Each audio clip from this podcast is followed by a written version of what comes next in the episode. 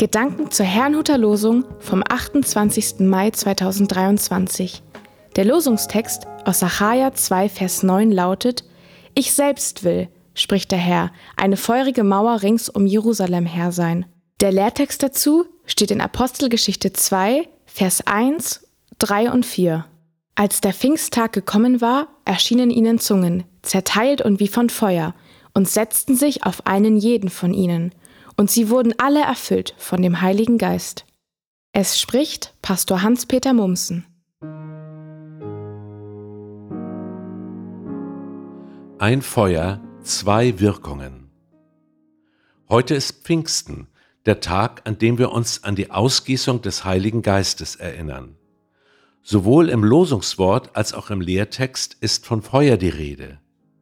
Beide Feuer kamen von Gott, allerdings mit völlig unterschiedlichen Wirkungen.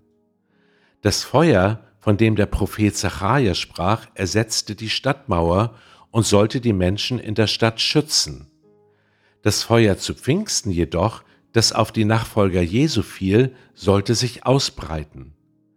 Die Jünger Jesu verschanzten sich nicht dahinter, sondern gingen erfüllt damit in alle Welt, um die frohe Botschaft von Jesus Christus bekannt zu machen.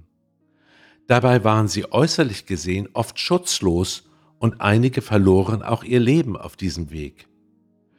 Innerlich aber waren sie mit solch einer Kraft und Liebe Gottes erfüllt, dass sie eher ihre Umgebung prägten, als dass diese sie prägte.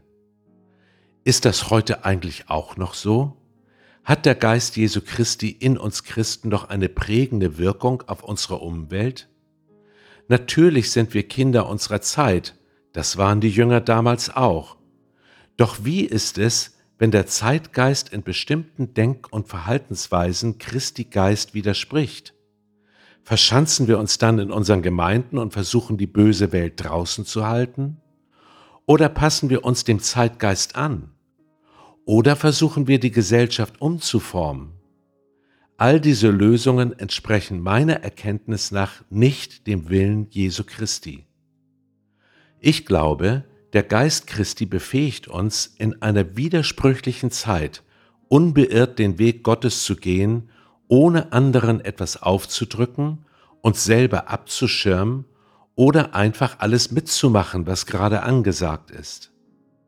Wenn Gottes Geist in uns wirkt, sind wir Briefe Christi und Lichter in dieser Welt. Möge dieses Feuer der Kraft und der Liebe Gottes in uns brennen und noch viele entzünden. Ich wünsche Ihnen einen gesegneten Pfingstsonntag. Und wenn Sie möchten, lade ich Sie noch ein, mit mir zu beten. Herr Jesus Christus, ich brauche die Kraft deines Heiligen Geistes. Ich brauche sie täglich neu. Bitte erfülle mich, lass dein Feuer in mir brennen und dein Licht durch mich leuchten. Amen.